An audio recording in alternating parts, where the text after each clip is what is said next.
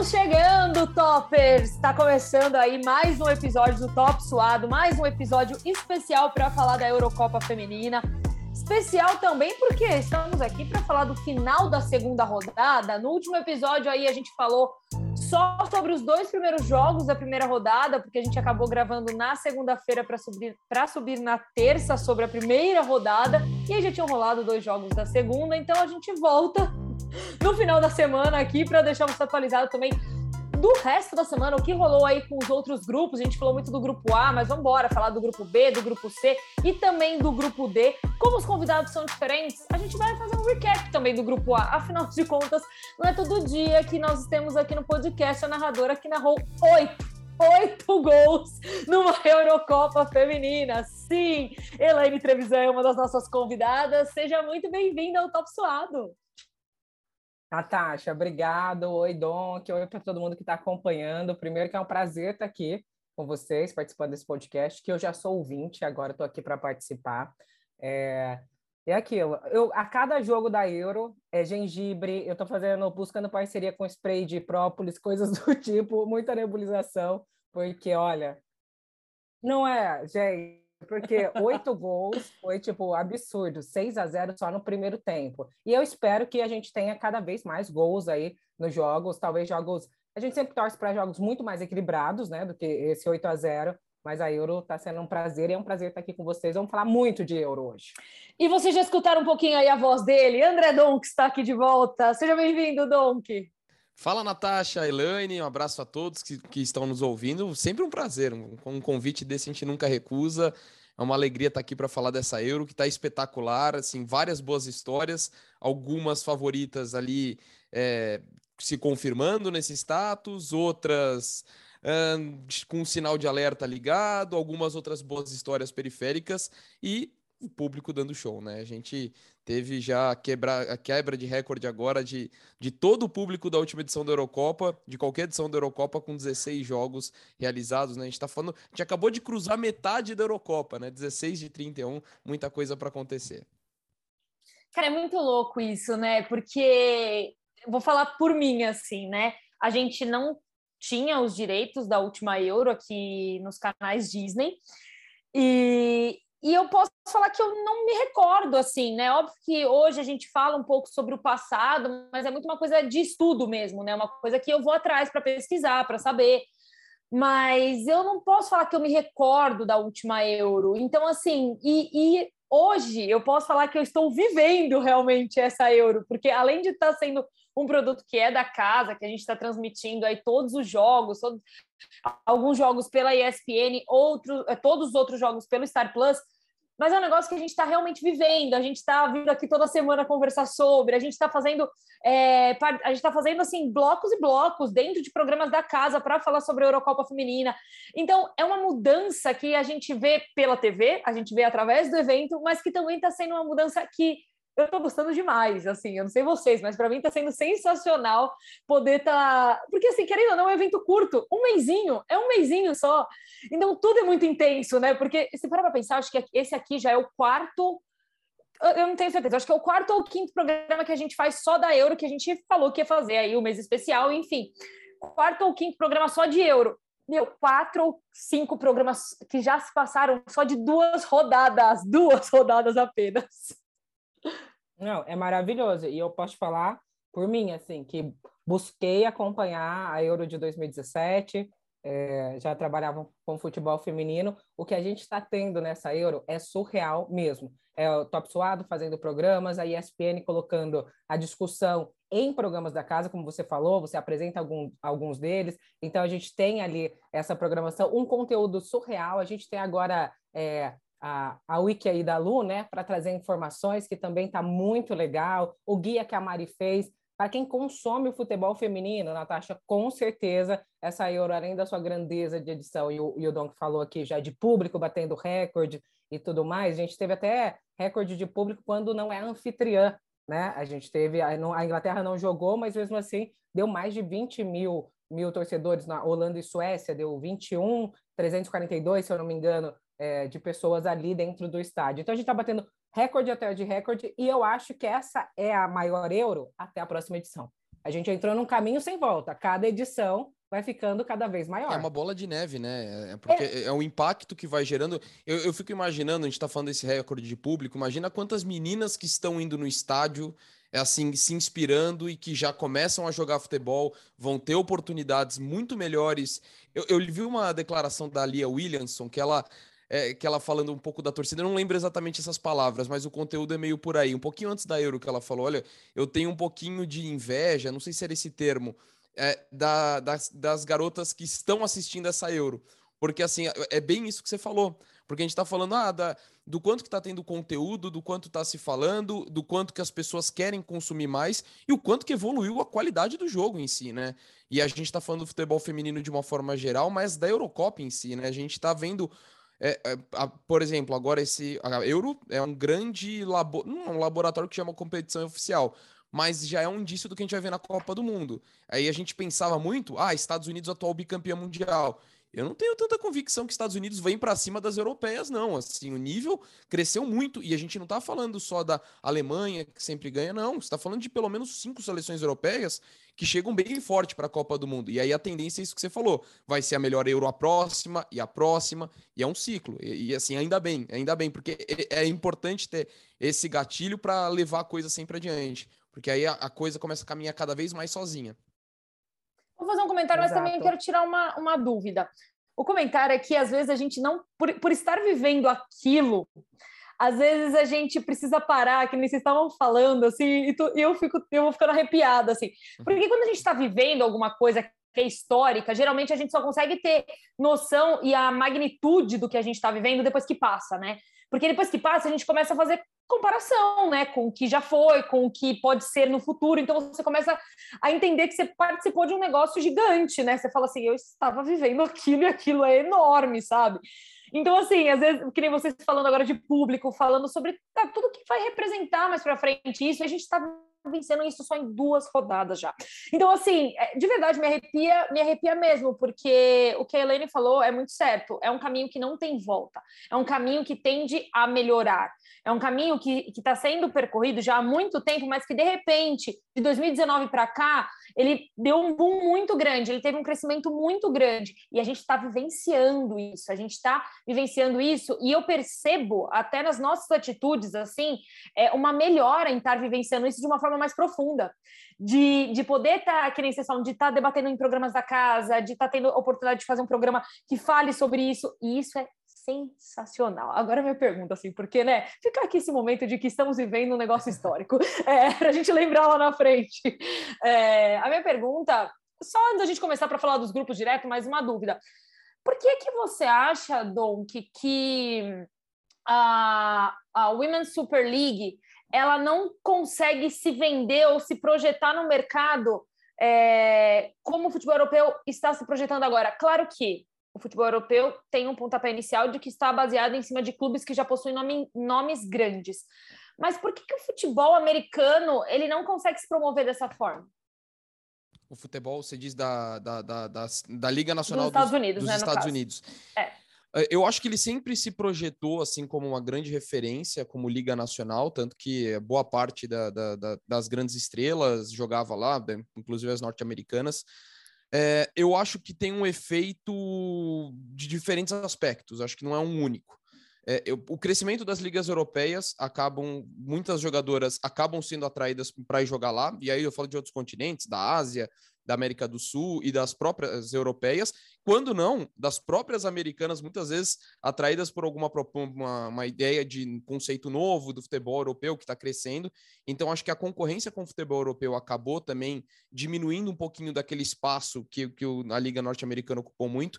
E eu, eu tenho a impressão, é, aí é um ponto de vista, posso estar equivocado, mas a impressão que eu tenho é que o impacto da pandemia foi maior na Liga Norte-Americana Feminina do que nas outras ligas é, é, ficou muito tempo parado e, e, até teve uma continuidade no futebol europeu. Tanto que esse foi um período que muitas jogadoras acabaram se transferindo, seja por empréstimo, algumas acabaram ficando para o futebol europeu.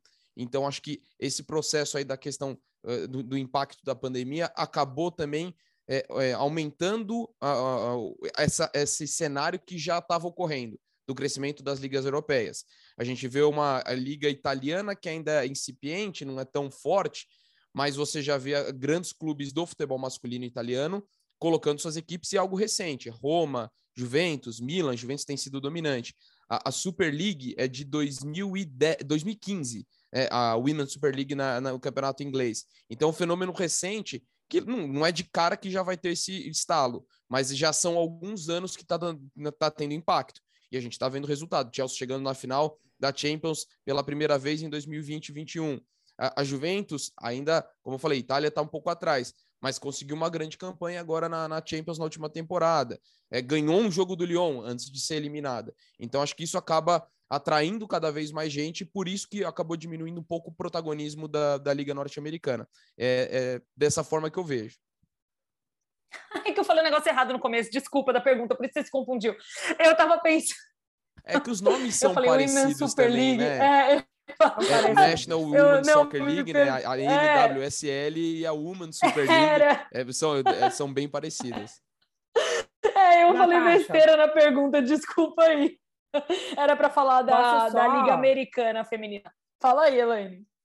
Posso adicionar, eu acho que na resposta do Donk, eu acho que ele foi perfeito em tudo. Eu só adicionaria que eu acho que isso conta muito também, Donk, com é, a, as confederações que mexem com o futebol no geral, não só o, masculino ou o feminino, né? No, nos Estados Unidos a gente tem o feminino sendo muito mais forte há muito tempo. Os homens é, davam tem um horário especial para outros esportes americanos. Então, o futebol mesmo, o soccer, sempre foi mais das mulheres e a gente vê essa, esse tanto de conquista. Eu acho que chegou no momento que a UEFA, como confederação ali, uhum. abraçou isso de uma certa forma e a gente vê, por exemplo, diferente dos Estados Unidos, as torcidas dos times masculinos também abraçando é, os times femininos. O Chelsea tem um, poder, um, um, processo aí de evolução no futebol feminino como time, tanto que no na última premiação teve aquele prêmio todo especial que foi para a melhor equipe do futebol, juntando futebol feminino e masculino, e o Chelsea foi premiado por isso. Então, eu acho que isso também, dentro da Europa, a gente está é, construindo, mas estão se desenvolvendo uma cultura de futebol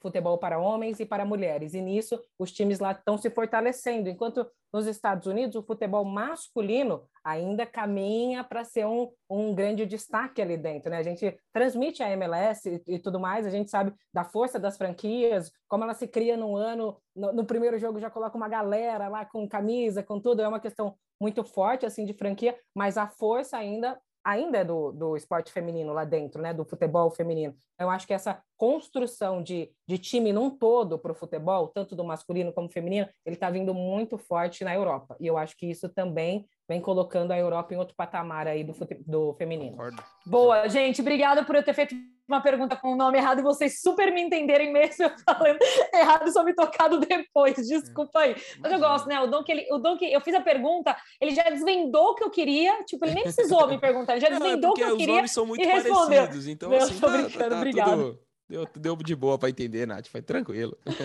ah, mas vamos embora aí, vamos embora falar da Euro. É, primeiro, vamos logo de cara, já que acabou a segunda rodada e dá para a gente analisar um pouco melhor as seleções.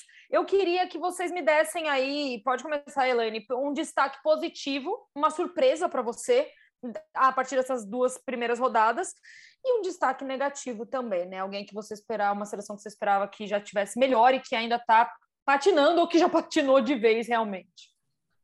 Bom, eu acho que de, de, de positivo não tem como não citar Portugal. Portugal é, entrou ali no apagar das, luz, das luzes, foi uma desclassificação da Rússia pela questão da guerra contra a Ucrânia, então teve essa é, punição, se a gente pode falar assim, e Portugal entra no lugar, então era uma seleção que eu, particularmente, não esperava muita coisa, afinal, nem a, nem a classificação conseguiu direta. E chegou e começou a bater de igual para igual. O primeiro jogo, eu falei, tá, Suíça, ok, tipo, era para ser um jogo equilibrado.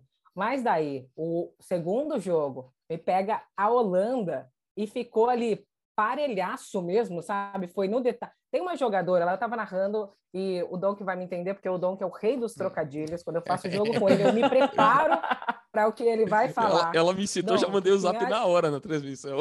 É, tinha a Jéssica. E daí teve um momento que eu falei, já acabou, Jéssica? Porque a mulher sensacional. deu chapéu, deu caneta, deu, sabe, estava fazendo o que ela queria ali. Então, com certeza, Portugal, para mim, é, é a seleção de destaque positivo, né? Me surpreende positivamente. E eu, eu vou até lembrar esse mesmo jogo que a Holanda é uma seleção que me surpreende negativamente não vou falar. Eu sei que já se passaram aí de 2017 para 2022, cinco anos. Óbvio que a gente espera uma seleção diferente. É, teve a saída da, da Sarina Wigman tudo mais, mas parte daquela seleção campeã ainda está aí. O Dom que falou, né, da, da Williamson, que falou da arquibancada, a gente tem um exemplo na Holanda. A Daphne, que entrou é, no lugar da Vandendal depois isso. que ela se machucou, ela estava na arquibancada em 2017 e ela comemorou como torcedora o título da Holanda. E hoje ela é goleira do time titular. Então a gente já vê isso acontecendo. Mas a Holanda, para mim, eu não colocava ela como uma das favoritas, mas não era talvez a primeira prateleira, mas eu sabia que ela vinha forte. E agora eu não sei nem se a Holanda vai se classificar, entendeu? Então fica, vai deixar essa decisão toda para a última rodada. Então, de positivo, eu colocaria Portugal, entre todas que eu estou vendo. Eu estou gostando muito da Islândia também, que hoje fez, fez um jogo aí de empate com a Itália. Mas se eu tivesse que colocar uma, seria Portugal. E aí que me deixou um pouquinho desapontada a Holanda. Bom, eu vou votar também, mas daí eu vou, eu gostei dos votos da Elaine, acho que fazem, mas eu vou pegar outra só para não ficar na mesmice, tá? Para não repetir o argumento, tudo mais. Então acho que porque senão eu vou fazer das palavras dela as minhas, acho que ela descreveu muito bem. É, então só para pegar uma diferente, não que necessariamente eu discorde do que a Elaine colocou, eu vou colocar como surpresa positiva é, pelo nível apresentado e não pelos resultados. A Alemanha, para mim, eu não esperava a Alemanha nesse estágio. Eu até escrevia no. Ah, vou até vender meu peixe aqui, hein? Eu escrevi no meu blog essa semana, depois do, do jogo contra a Espanha, que para mim a Alemanha se consolidou como uma das fortes candidatas ao título. E eu não sabia se ela estava nesse grupo antes da Euro, né? Porque é, perdeu para a Sérvia na, nas eliminatórias para a Copa do Mundo, foi um resultado meio inesperado. Vem de quartas de final no último Mundial e na última Euro, que são as suas piores campanhas, as mais discretas na história da Alemanha, ficou muito tempo treinando, né? Não, não fez, só fez um amistoso contra a Suíça agora em junho.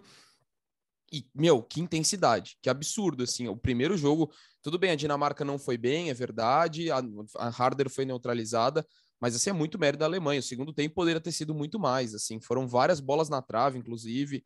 É, o meio de campo com uma intensidade muito grande, não tem um destaque individual, assim, um único destaque individual.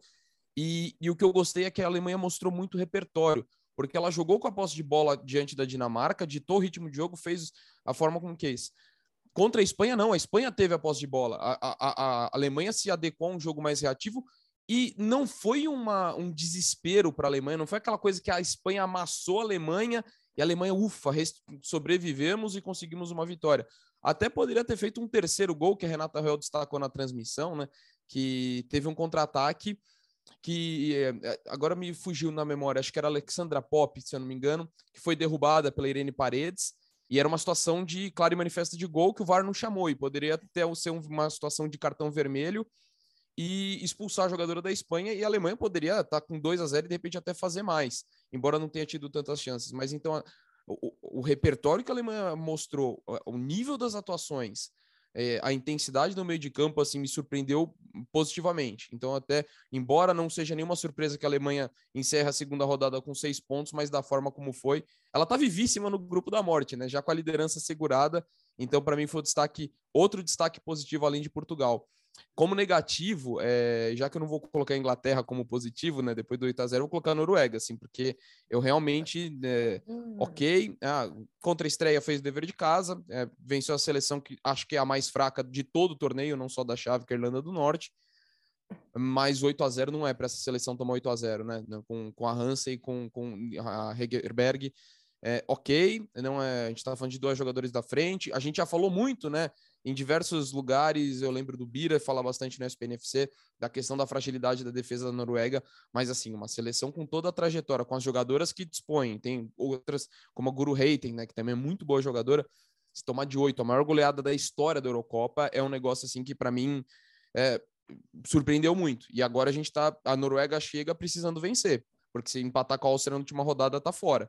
Então, para mim, não, não deixa de ser uma, uma decepção, ainda que tenha goleado na primeira rodada.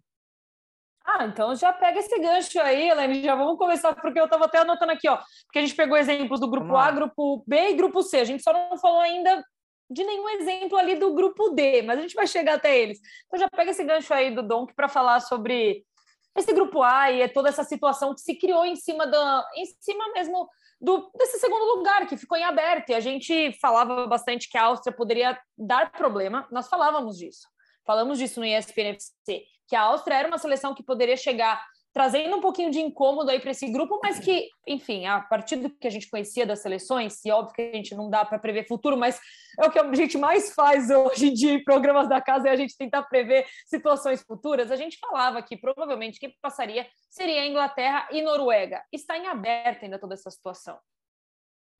É, eu acho que você foi pontual aí. Eu não tinha nem discussão. Eu olhava para esse grupo e falava, beleza, Inglaterra e Noruega passaram. Primeiro que a Inglaterra ela começou me surpreendendo, porque eu até apostei no bolão da Inglaterra e todo mundo que eu aposto perde. Eu falei, ah lá, ziquei a favorita, a dona da casa, né? O seu bolão, você, mas você colocou elas, elas como campeãs ou elas como, é, como. Tinham duas opções para a gente colocar no bolão. Para quem era... vai torcer, né? Não, é, para quem vai torcer e quem vai ser campeão. O que, que você fez?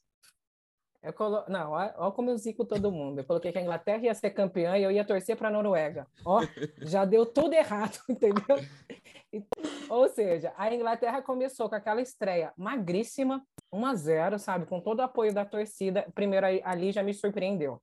E, e a Noruega fazendo a lição de casa, mas como o Donk falou, a Irlanda do Norte não é talvez a mais fraca do grupo A, é a mais fraca de toda a Euro. Vem na sua primeira participação, é, apesar de estar construindo ali no país, um, tem um processo, um trabalho legal junto com a confederação para cada vez mais fortalecer o futebol feminino, ainda não tem uma tradição e não vem com um time fortíssimo. As, as meninas da Irlanda do Norte jogam quase que todas, a maioria do, do time joga dentro ali das competições nacionais. Então não tem, poxa, a gente vê uma no, no futebol espanhol, uma no inglês, é, é um pouquinho mais difícil lá para a Irlanda do Norte. Então, a Inglaterra, para mim, estreou decepcionando, né? Porque somou seus três pontinhos, mas uma vitória muito magra contra a Áustria. E a Noruega fez a lição de casa contra a Irlanda do Norte. Para mim, ok. Ali era a Inglaterra que era a minha decepção. Vamos à segunda rodada, né? Aos 8 a 0. Nem eu sabia o que estava acontecendo. Quando acabou o primeiro tempo, já estava 6 a 0. Eu falei, gente, eu esperava um dia narrar, mas eu estava esperando narrar a chuva de gols entre Inglaterra e Irlanda do Norte, não entre Inglaterra e Noruega. Teve um apagão, parece, que dentro da Noruega, e é o que o, é o que o Donk falou. A gente não pode aceitar isso. E não é não porque tem duas euros no currículo, porque a gente sabe que não são recentes. Mas mesmo quando não esteve né, disputando o título, esteve em semifinal. Tipo, a, a, história do futebol feminino da Noruega não é fraca, ela esteve em todas as edições da Euro, sempre disputando lá em cima. Poxa, tem a, a primeira bola do mundo ainda lá e quando a gente fala a primeira, parece que a mulher ganhou há 20 anos atrás, né? A Ada tem 26 anos, ainda joga demais. É, tem a Graham Hansen, tem a Guru Reiten. A zaga, eu acho que até por isso falta uma renovação, são jogadoras mais experientes, mais velhas, sem muita velocidade, que a gente sabe que ia levar pressão. A gente já, já vinha destacando isso. Mas mesmo assim é um time coesinho ali, sólido. Então, se você sabe que vão vir para cima, a sua zaga não aguenta, fecha um pouquinho mais, aumenta essa linha de defesa, sabe? Expande ali o espaço para você segurar de alguma forma o ataque. Enfim, não foi o que aconteceu. 8 a 0 um super apagão. A gente tem na terceira rodada, para mim, um jogo que é crucial e, e para mim um dos mais importantes dessa Euro até então é Noruega e Áustria porque a gente vai entender quem vai passar. A Inglaterra já está classificada, é, porque a gente tem, dentro da Euro, a gente pode até relembrar que, né, quando empatarem em pontos, a gente começa com um critério de desempate. O primeiro se assemelha muito às competições europeias, então é confronto direto. Que no caso a Inglaterra é, já teria tido com a Áustria e Noruega e já vencido. Depois a gente vem saldo de gols, gols prós e depois cartões amarelos, né? Que começa aí também as questões é, de, de arbitragem. Para chegar até isso, nós para chegar até isso, imagina como que deve ter sido a loucura dentro de uma dessa competição. Desse não, grupo. Você não sabe. Chegar num negócio Natasha, desse. Tem um grupo que é o, é o grupo C, que é da Suécia e, e Holanda, né? Quando estava 2 a 1 um para a Holanda, Suécia e Holanda estavam empatando em tudo, que a gente ia começar a contar cartão amarelo. E a, e a Holanda, Suécia até então não levou cartão amarelo. Então, se passaria por isso. Mas só voltando nesse grupo A, Inglaterra e Irlanda, amanhã narrarei também. Eu já estou preparada ah, para os 20 a 0. Se a Sari... oh, oh, oh, olha, a deixa patrocina aí a galera do Própolis aí. Não é? Eu acho que Sarina Wigman, conhecendo um pouquinho dela, ela não vai entrar aí com força total. Mas eu acho que a gente vai ter pelo menos uns 5 a 0 até porque ela já vai já está classificada, vai pensar nas próximas fases. De, e tem ali, não, não vai ter vida fácil, como o Dom falou. A Alemanha vem vem subindo, não vai se depende se ela se classificar em primeira, mas com certeza vai. E também tem Espanha ou Dinamarca no caminho. Mas enfim, acho que o jogo de amanhã para a Inglaterra é um jogo fácil, o mais fácil até então, e o bicho vai pegar nessa Áustria e Noruega. Eu vou ser clubista agora? Você. Porque queria muito que a Noruega passasse, gente, pela história que tem e tudo mais, e até porque os 8 a 0 é, eu não sei, mas não, não pode, sabe? Ela não pode sair na fase de grupo deixando essa lembrança de 8 a 0 porque é um time muito grande para isso. Eu acho que foi um apagão e eu acho que eles vão se reestruturar. Pro, pro, pra... Eu tô torcendo, já entenderam, é, né? Eu gostei muito é da Áustria, mas. É justo. É não, eu, eu, também, no, no, fator assim, futebol e, e, a história mais legal seria. A Ada ficou cinco anos longe da seleção, né? E, ok, foi pela questão dela discordada do, do posicionamento de como a federação é, lidava com o futebol feminino. Mas mesmo que ela não tivesse, ela teria ficado um ano parada por causa de uma lesão séria que ela teve. E aí ela uhum. volta, tem toda essa temporada que teve com o Lyon, marcando na final contra o Barcelona. Então, assim, é legal as grandes histórias, né? Então ela tá inserida no mata-mata ia ser legal. Eu, eu acho que também é a melhor história. Mas assim, se for dar um palpite, um chute do que eu acho que vai acontecer, eu acho que a Áustria vai conseguir segurar um empate, porque a defesa da Áustria é muito sólida, né? É, lembrando da Euro passada, quando ela foi semifinalista. A Áustria tomou um gol na competição inteira em 2017, caindo em pênalti só. Então é uma seleção muito estável. Teve o 1x0 com a Inglaterra também, se, se defendeu muito bem. Então, diante desse cenário, como a Áustria joga pelo empate, eu, eu apostaria nisso, mas eu acho que a história mais legal é, é a Noruega passando. Cara, é muito louco pensar nisso, né? Porque o que, o que me pega nessa história é que a gente não sabe como a Noruega vai entrar em campo, né? Porque é um baque gigantesco, foram foi 8 a 0, sabe? Então assim, no final das contas, Elaine, a gente vai vou um pouco contra o seu coraçãozinho, porque eu, eu fico imaginando que as jogadoras, eu não sei se se, se, se elas estão, se tiveram esse tempo de recuperação e para a Áustria talvez segurar esse empate esteja um pouco mais sossegada, entre aspas, ali, né? Porque talvez as meninas também voltem com puta sangue nos olhos e, meu, é isso aí, vambora, vamos para cima e dê tudo certo com a Noruega. Mas enfim, vamos embora para o grupo B também, né? Porque se deixar a gente fica eternamente falando dessa situação que aconteceu aí do grupo A, porque foi bizarra, foi bizarra, meu Deus. Mas vamos embora. Grupo B, temos aí Alemanha e Espanha, primeiras e segunda, segundas, segunda colocada aí do grupo. É, lembrando que quem passar ali do grupo A em segundo já praticamente vai pegar a Alemanha, isso não tenho, acredito eu que sim. Mas temos aí também a Dinamarca em terceiro com o mesmo número de pontos que a Espanha, né, Doug?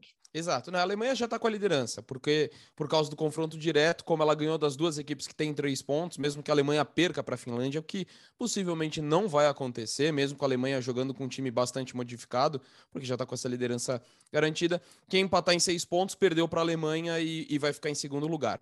Então a Alemanha joga com essa tranquilidade, né? Teve a Lea Schüller que teve Covid, a Alexandra Pop jogando bastante, então vai dar para dar uma poupada nela. A Alemanha manteve todo o time, né? Tirando essa alteração, os, as outras 10 jogadoras foram as mesmas que iniciaram as duas partidas. Então a Alemanha vai poder dar uma descansada. Acho que vai ganhar mesmo assim, mesmo que vá com o time inteiro modificado. E aí fica um confronto direto entre Espanha e Dinamarca, né? E isso vai ficar bem interessante, mas assim pelo que eu vi da competição, eu acho que aí é.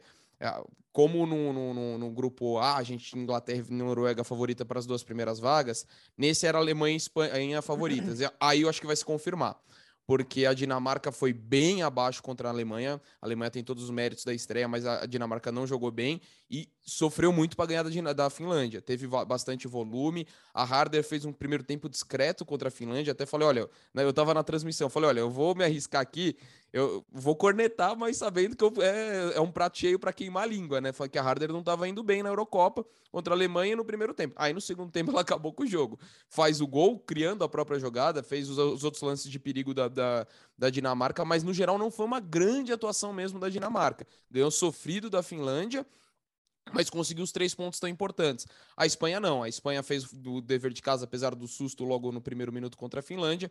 E contra a Alemanha, é, como eu falei, a Alemanha foi melhor porque soube administrar o contexto do jogo, mesmo tendo menos posse, mas a Espanha mostrou qualidade, né? Teve boas chegadas, obrigou a Fromos a fazer uma defesa espetacular, talvez a defesa mais bonita da Eurocopa foi a da Fromos no jogo contra a Espanha. Mas isso é outro assunto. Mas a Espanha teve volume, tem recurso técnico, mesmo com a ausência da Jenny Hermoso e, sobretudo, da Alexia Putelhas. Eu acredito que a Espanha vai vencer esse jogo e vai se classificar. Até porque a Espanha joga pelo empate também, né? Tem esse outro detalhe, porque como a Dinamarca levou 4 da Alemanha, o saldo é pior.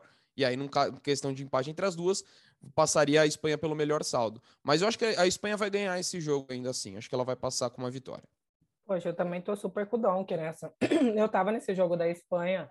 Que o que a gente, a gente até falou dessa questão no jogo entre Dinamarca e Finlândia, a gente falou muito sobre essa questão da Dinamarca conseguir saldo de gols. E, meu, 1 a 0 é isso, né? Tipo, não, a, beleza, levou os três pontos, mas ainda assim tá com saldo de gols abaixo do, do, que deveria ser esperado, né? E agora vai enfrentar diretamente a Espanha. E aí eu, eu acredito que a Espanha chega mais forte. Não, com certeza. Eu acho que tem, tem até o. O fato de ter perdido jogadoras importantes deu uma força a mais para essas meninas, porque elas estão jogando também por elas.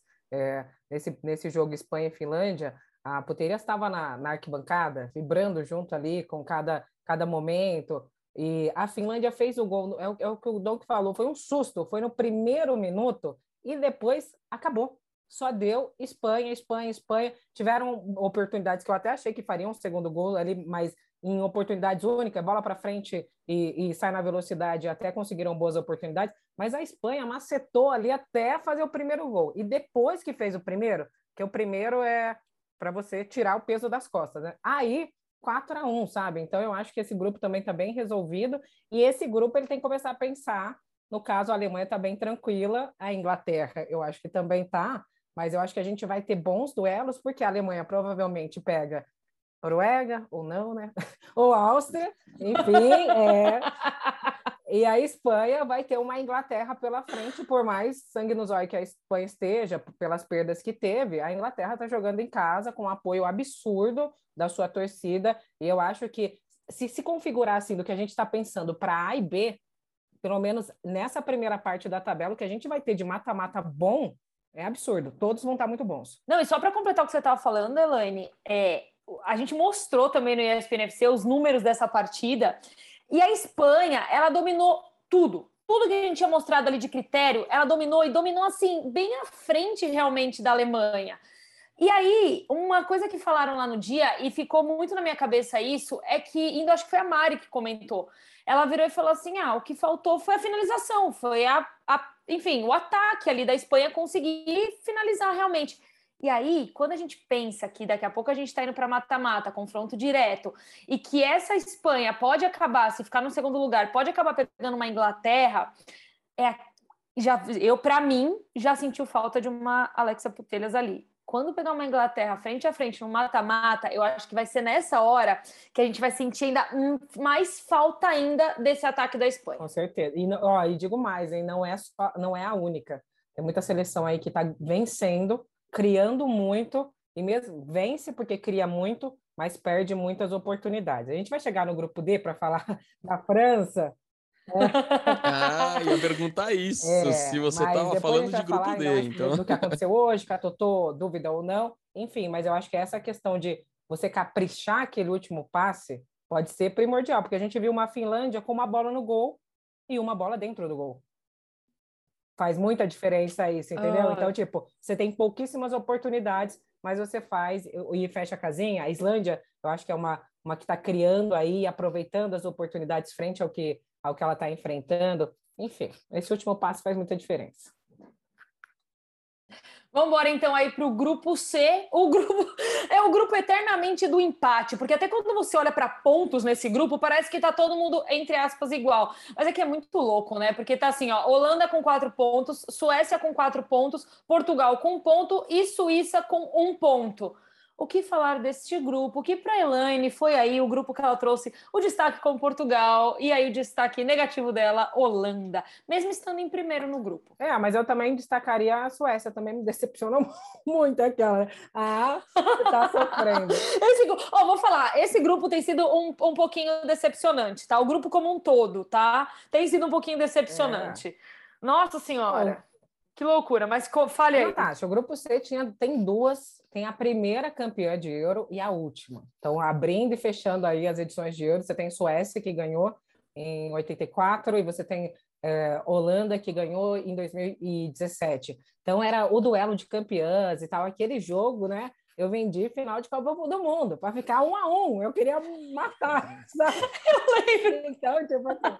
Eu lembro desse jogo, porque essa frase, você realmente vendeu ela Tipo, muitas é? vezes. Tipo, ah, tá, tá em campo agora, a primeira e a última campeã da Euro. Mas, assim, várias vezes. Eu usei essa frase no programa, tá? Eu usei essa frase no programa, porque esse jogo, se eu não me engano, foi num sábado e eu estava apresentando o ESPN FC. Eu falei, caraca, vou usar essa frase, porque ela é muito boa. O jogo terminou. Não, não. e o jogo foi sofrido, assim, sabe? Então, era um jogo que eu esperava muito e, e, foi muito ali abaixo do que eu esperava para essas seleções. E eu não tô, é o que eu sempre falo, não é só olhar para o currículo, é por como elas chegaram ali, sabe? Do que, do que vem apresentando, de como é o desenvolvimento no futebol feminino das equipes. É, quando a gente olha para essas equipes, onde as, onde as atletas estão jogando, e não estão jogando em liga fraca, não, sabe? São nomes conhecidos que a gente vê. Então eu esperava muito mais. Aí esse grupo ele tem aquilo, aquele jogo que eu esperava muito e não me deu nada. Ele te, me trouxe também os jogos que eu esperava nada e entregaram tudo. Os jogos de Portugal para mim foram absurdos assim. Então é, eu acho que ele, ele tem aí o, o, os altos e baixos. Bom, para mim quando eu olhei de cara esse grupo, eu falei participação especial Suíça e Portugal, né? Vamos passar pela primeira fase ali, falar ó oh, participamos e tal. E não é o que eu vejo, porque a gente vai ter uma uma terceira rodada que vai definir muita coisa, sim. É, Suíça vai pegar a Holanda, né? A Holanda vai pegar a Suíça. Acho que não vai ter problemas. Acho que não vai ser um jogo tranquilo, até porque acho que Midemar, Groeney só voltam é, para a próxima fase se passarem, né? Pelos casos de Covid. É, e a Noe ainda se avalia se ela consegue voltar para o próximo jogo ou não, mas ela ainda está dentro da Eurocopa. Só a goleira, a Van Vandendal, que já foi dispensada. Acho que a, que a, que a Holanda passa, não divando, mas vai passar, eu acho que pelo menos de uns 2 a 0 ali de diferença. Acho que consegue. Mas esse jogo Suécia e Portugal, para mim, é um dos jogos que eu espero ser um dos mais equilibrados. Pelo que a gente viu Suécia apresentando para cima da Holanda, que foi um empatezinho magro, né? É, e depois o que Portugal fez contra a Holanda. Então, se a gente pegar, pô, a Holanda empatou, em 1 a 1 com a Suécia e Portugal deu um sufoco ali, ela venceu por 3 a 2, mas foi muito equilibrado. Eu espero um Portugal e Suécia equilibrado. Primeiro, porque Portugal tem uma, uma expectativa que não tinha quando entrou, com certeza, que pode se classificar sim, pode passar, então vai com tudo. E a Suécia, eu coloquei a Suécia na primeira prateleira. Na primeira conversa que tinha, eu falei: olha, vai chegar, não, chegar. Por, por isso que eu falo, gente, não deixa eu apostar no seu time, porque ele não vai ganhar. E nossa, eu pedi para ela narrar jogo do meu time depois que ela narrou 8x0. Não quero mais que ela daí, faça nada. Você fique bem quietinha porque daí aí. tem um problema, Natasha. que eu tô no jogo, vai acontecer gols? Vai. Mas não necessariamente para o seu time. É, não é? Então eu não quero mais, tá bom? Fica para uma próxima é um vida, perigo. quem sabe isso daí. Esse é o problema. Mas eu acho que, ó, nesse confronto, eu vou, te, vou falar, eu, eu falei muito bem da Suécia, acreditava que ela seria uma das primeiras, mas nesse momento, igual o Dom que falou, da Áustria, eu estou guardando isso no meu coração, Dom, que você não acha que eu vou esquecer. É, eu tô, eu tô é, nada Portugal. Pessoal, eu quero agora que Portugal vá cada vez mais, porque eu acho que é uma. Sabe quando você se incomoda com perder? Eu gosto de time assim, que tá perdendo, tá se movimentando, um chamando o outro, não é que entra com salto, que tem a tradição. Portugal se incomoda com perder e quer mostrar futebol. Então, Suécia, me desculpa, eu tava com você, mas te abandonei na fase de grupos. Eu acho, vou torcer para dar Holanda e Portugal para avançar nesse grupo.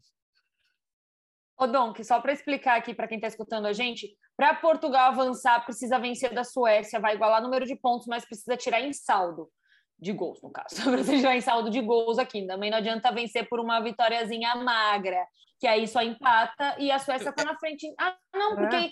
mesmo se for uma... Nossa, que loucura que fica isso. É que for confronto direto. Então, Agora que eu tô me assim, tocando, porque é... tira esse saldo de gols da Suécia. É, é... Meu Deus do céu! Que doideira! O que, é, o que é ficar muito doido, que aí, aí, aí é bagunçar tudo mesmo, é se a Portugal e Suíça ganharem. Aí fica todo mundo com quatro pontos no final das Meu contas. Meu Deus! Mas se Portugal ganhar da Suécia, é, é muito pouco provável é. que a Suíça ganhe da Holanda. E aí, nesse caso, Portugal passaria com o segundo lugar. porque é, ali ela, ele ficaria empatado com a Suécia em pontos, a Suíça não passaria uhum. Portugal, é, e aí o, no confronto direto, Portugal levaria melhor da Suécia e passaria Nossa. em segundo. Então, assim, meio. É, é, só que aí, se a Suíça ganha, aí ficaria todo mundo com quatro, aí ia ser uma loucura total. Eu também acho que a, a, talvez a vida, pelo que apresentaram Portugal e Suíça, acho que a vida da Holanda é mais tranquila na última rodada.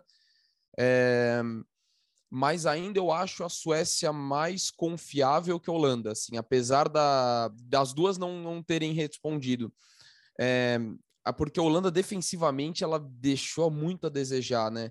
No primeiro tempo contra a Suécia, a Suécia teve mais volume de jogo. Acho que o segundo tempo que a Holanda busca empate com a Suécia nesse jogo, que eu também acho que é, não foi tão. A gente esperava mais dessa partida, mas eu achei a Suécia mais consistente, sabe? Aquele time que você confia mais. E até pelo retrospecto recente que a Elaine falou, pô, vamos lembrar, a Suécia enfiou 3 a 0 nos Estados Unidos na Olimpíada. Assim, é, foi, é, é, é muita coisa. E, mas a, o que me pegou muito da Suécia foi o jogo com a Suíça. Assim, eu achei muito abaixo, assim, muito abaixo mesmo. Ganhou, mas tomou susto, não foi fácil, eu esperava mais mas ainda assim acho que é uma seleção um pouquinho mais consistente que a Holanda. Defensivamente, a Holanda tá, tá é, tá derrapando bastante. E mas assim, é, pela, pelo que Portugal fez até aqui, é um perigo maior do que pelo que a Suíça fez, né? Portugal poderia ter perfeitamente ter vencido de virada a Suíça na primeira rodada. Né? É, foi incrível, porque toma dois gols com cinco minutos, e aí você fala, uma seleção com pouca experiência internacional, é, toma esses dois gols, foi convidada, quanto que psicologicamente destruiu? E de repente Portugal começa a melhorar no primeiro é. tempo, não cria tanta coisa. No segundo tempo, é, meteu bola na trave depois do 2 a 2 Podia perfeitamente ter vencido o jogo. A história mais. Inclusive contra a Holanda é a mesma coisa, tá perdendo de 2 a 0 e vai buscar o empate. Depois acabou perdendo. Mas a história é mais legal, ia ser muito legal que Portugal desse continuidade. Só que se for para dar palpite, eu acho que ainda, apesar dos, dessas complicações, acho que ainda a Holanda e Suécia na última rodada, perigando a eliminação. Acho que elas vão fazer a parte delas. E aí vai ser. O que vai ser legal desse jogo é que, mesmo que deu a, a, a tendência, né, que Holanda e Suécia vencerem, elas vão ter que estar muito de olho no saber o que está acontecendo do outro lado, porque aí, o, aí o saldo de gols que vai resolver, né? Aí que o saldo de gols resolve, ou gols marcados, eventualmente os cartões. Mas assim, vai depender, porque se uma faz quatro, a outra pode fazer cinco. Então, a gente não sabe o que vai acontecer. É, não acho que vai ser fácil assim, de atropelarem tudo mais, até pelo que desempenho que mostraram. E como a gente falou de Portugal, até porque Portugal está garantindo dois golzinhos todo jogo. Mas eu ainda apostaria na classificação das duas. A liderança vai ser difícil apostar de quem. Só que aí já emendando para o grupo D, já deixando dando a deixa, já dando a deixa, é fundamental ser líder desse grupo fugir. Vambora, da... já vamos para o grupo D. Quer começar, Elaine? Porque eu já falei um monte de minuto aqui sem parar. É, vai embora, Dom. Pode ir. Vai, vamos lá. Vamos eu quero ser fominha. Ah, então vai, Elaine. Já emenda, microfone. emenda o grupo D, que os jogos foram hoje. Os jogos foram hoje. Vai, vai embora. Vamos lá. Primeiro da França. Eu acho...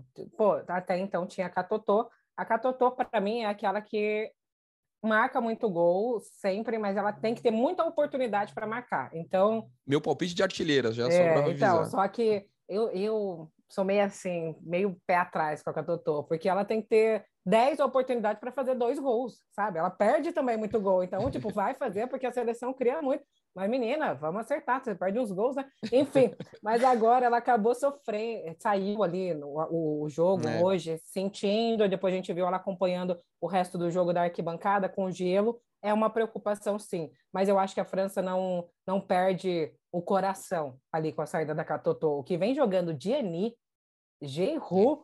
Não, a Diani, para mim, é absurdo e eu acho ela superestimada, porque o que ela está fazendo por esse time, ela deveria ganhar até um destaque maior. Cascarrinô, eu sou super fã. E, enfim, Renac, para todo brasileiro que se lembra muito de Copa do Mundo, essas coisas. Não, ela joga muito, mas a gente tem um ranço adquirido por ela. Hoje acabou perdendo o pênalti. Teve gente que ficou feliz, talvez, né? Enfim, nesse grupo. E foi mal no rebote, né? O rebote, ela também foi... poderia ter feito gol, bateu muito mal. Pô, eu ia passar o pano e eu tô com a Mari. Eu tava ali e falei, ai, mas foi com o pé que não é bom. A Mari falou, até ia passar o pano, mas o gol inteiro tava aberto. falei, pô, não dá nem para defender, sabe? É, Mandou para é. fora mesmo. Enfim, nesse grupo, eu vou te falar que a Itália eu esperava mais, até porque a gente transmite. Nossa, a Itália foi uma decepção, é. hein? Ninguém colocou a Itália aqui como decepção no, nos palpites, mas a Itália. Ah, mas estranho. caberia até. É, caberia. Mas eu acho que é assim, a Itália a gente esperava mais pelo desenvolvimento que está tendo no futebol lá. A maioria a gente vê quase Juventus, uma ou outra da Roma. É, eu acho que tem do, da Inter também, né? Do, a Bergamaschi, que é, que é de fora. Uhum. Mas, enfim, a gente que cobre muito a Série A, a gente vê essa superioridade dentro da Série A. Então, a Juventus realmente é acima ali para o futebol italiano. Eu falo Juventus porque a seleção da, da Itália tem quase toda a sua base ali da Juventus, a maioria jogam na Juventus. Mas perto de Bélgica e Islândia, eu esperava uma atuação muito melhor da Itália. Perto da França, eu acho que a gente olhava para esse grupo, a França para mim é uma das favoritas ao título, não só a, a passar desse mata-mata. Então eu vi a França como que ia se classificar facilmente em primeiro. Hoje eu acho que ela derrapou e eu acho que daí sempre a gente fala, né, mérito da, de quem conseguiu segurar a França ou demérito da França de não ter feito o futebol. Acho que faltou um pouco da França, mas eu acho que a Bélgica entrou para jogar contra a França. E eu acho que é muito importante a gente fazer isso numa competição de tiro curto, é, que esses jogos são muito importantes. Então, você tem que entrar preparado para aquele adversário. O adversário, no caso, é o melhor do grupo, o mais forte, que tem uma força ofensiva surreal, é, de cabeça, por baixo, pé em pé, lançamento longo. A França tem todos esses recursos, então, de fato, ela é muito perigosa. Eu acho que a Bélgica entrou ali preparada. E olha que a Bélgica, eu, eu olhava a marcação, Dom, que eu ficava impressionada. Uhum. As meninas da França tinha dois metros, da Bélgica 1,50 é? e estavam ali, guerreiras, sabe, pulando, tirando. Falei, meu. Deus, tipo. É tipo colocar eu para jogar basquete. É, era uma coisa tipo assim. Então, achei que se posicionou muito bem, entrou para jogar de uma forma diferente, porque sabia que ia jogar com uma França. Para a Itália, então, me decepciona, porque hoje eu realmente esperava que ela vencesse a Islândia, empatou, e isso complica muito dentro do grupo. Esse grupo está todo aberto, tirando a classificação da França. França. Né? Eu, aí vai ser como torcedora também. Eu, eu vou falar que a Islândia me conquistou durante essa primeira fase. Eu ia falar a mesma Acho, coisa, hein? É. Hum. Ah, quero que time, passe. Também, tipo, eu, minha, a Itália ali era minha favorita até hoje. Tipo, dentro desse grupo para o segundo lugar. Mas o que a Islândia fez, eu acho que a gente, óbvio, que tem o coração para a gente acompanhar a, a Série A, transmitir a Série A, a gente vai criando uma ligação ali com as jogadoras, conhece um pouquinho mais de cada história, mas o que a Islândia está apresentando nessa fase de grupos, para mim, é a que mais merece avançar para a próxima fase. Mas aí a gente tem que pensar nos embates, né? Que, que temos pela frente. Então, temos uma França já classificada. Esse jogo é na, na segunda, né? Já temos uma França classificada. A gente perdeu aqui. Sim, é segunda, é segunda. O jogo é o jogo, o jogo entre a, a última rodada do, do grupo D é segunda-feira. É, então, é Islândia e França. Islândia e França. Então a gente tem então, a já ó, classificada com quem a gente gostaria. A França não vai perder para a Islândia. Isso então, para mim é um não. fato. Então, mas aí que tá. Eu também acho que não. Eu também acho que não vai perder. Mas aí depende, a gente tem que pensar em como esse time vai vir, porque provavelmente as jogadoras vão ser poupadas, tipo, da França, acredito eu. Eu não acho que a França vai perder. E aí eu acho que aí, aí a Bélgica vai. E, e eu também acho que a Bélgica vai ganhar em cima da Itália. Itália? Porque a Itália. É. Ah, eu acho, porque a Itália tá vindo num. Parece num desânimo eterno. Não sei se o Dom concorda, mas. Ah, é, sabe? Tipo, a gente super botava fé e de repente né, não, não rolou, entendeu? Então, assim, o que eu acho dessa última rodada? Pensando com o meu coração maravilhoso, eu queria que a França entrasse todinha alterada, tipo, ah, tudo bem, vamos poupar as nossas, todas as nossas jogadoras para as próximas fases, e aí a Islândia poderia deitar e rolar com um gol apenas, deitar e rolar com um gol, mas eu acho que isso não vai acontecer, tá? Isso é um dos, dos meus sonhos. E aí, no jogo contra a Itália e Bélgica, a Bélgica até poderia ganhar da Itália, porque no final das contas isso também não, não ia fazer muita diferença se a Islândia ganhasse da França. Mas é isso, vai, Donk. É, então, no meu mundo dos sonhos. No meu mundo dos sonhos. Que a gente pode pensar em várias possibilidades. Uma dessa, disso, ah, a França pode poupar todo mundo, né? A Islândia pode se beneficiar de ter, é, ter dado sorte de, de cair com a França na última rodada e com ela já classificada e com a liderança garantida. Mas também a gente pode ver, putz, mas de repente a França pode querer também se impor porque vai ser questionada pela partida de contra a Bélgica, uhum. ok, acho que a Bélgica tem muito mérito, concordo com o que a Elaine colocou, mas também dá para criticar a França, assim, esperava-se mais, então de repente a França precisamos dar uma resposta eh, para chegar embalada no mata-mata, e aí pode ser que a, que a Islândia acabe pagando esse preço. Ô, então Dom, dá para fazer essas. E eu, e eu, acho que a França, né, é, é aquela seleção que por mais que tire toda a sua equipe principal, a França nunca vai entrar para perder. Então, é. então, eu acho que sem chance, mesmo que ela entrar assim, a, a Diacre vai olhar e falar o quê? 0 a 0 Falta 10 minutos? Vamos pôr alguém para fazer gol. Eu acho que é assim que vai funcionar.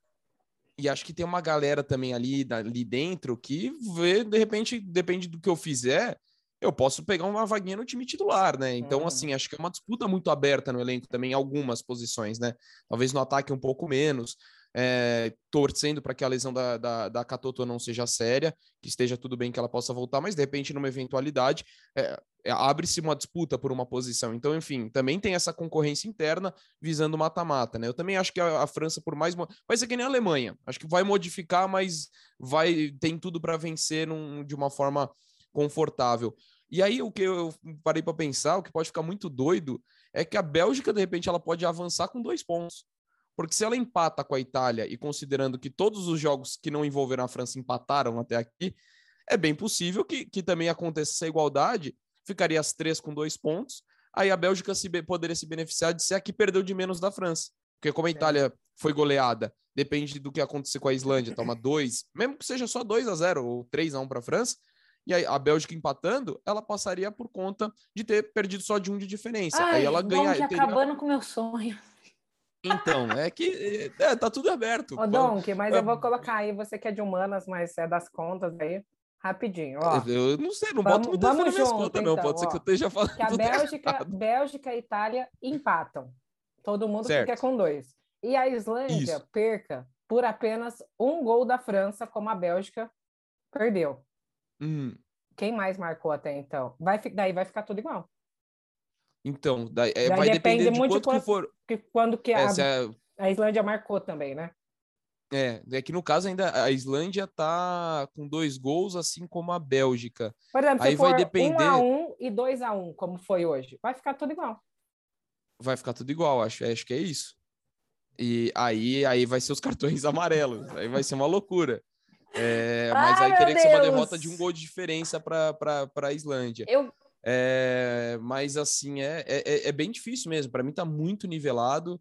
Eu também admito que eu esperava um pouquinho mais da Itália, embora até hoje vai dar uma leve, leve defendida. Até teve uma, um crescimento na partida ali. A Islândia baixou muito as linhas né, do, do no jogo contra a Itália. A Bonancé entrou muito bem, essa merece elogios hoje é, no jogo da Itália mas ainda assim, no geral, eu também esperava mais, assim, efeito Juventus, como a Elaine destacou muito bem, mas esse, sinceramente, eu tava falando, ah, ah, ia ser legal a Noruega passar, mas eu acredito na Áustria, acredito que a Espanha vai passar, esse eu não faço a menor ideia, não me arrisco a, a, a apostar numa segunda colocada não, assim, é, é, é muito difícil imaginar é, o, o, que vai acontecer, mas eu acho que vai ser bem difícil para a Islândia, porque eu acho que, a, acho que a França ganha esse jogo, eu lamento ter que dar esse palpite aqui.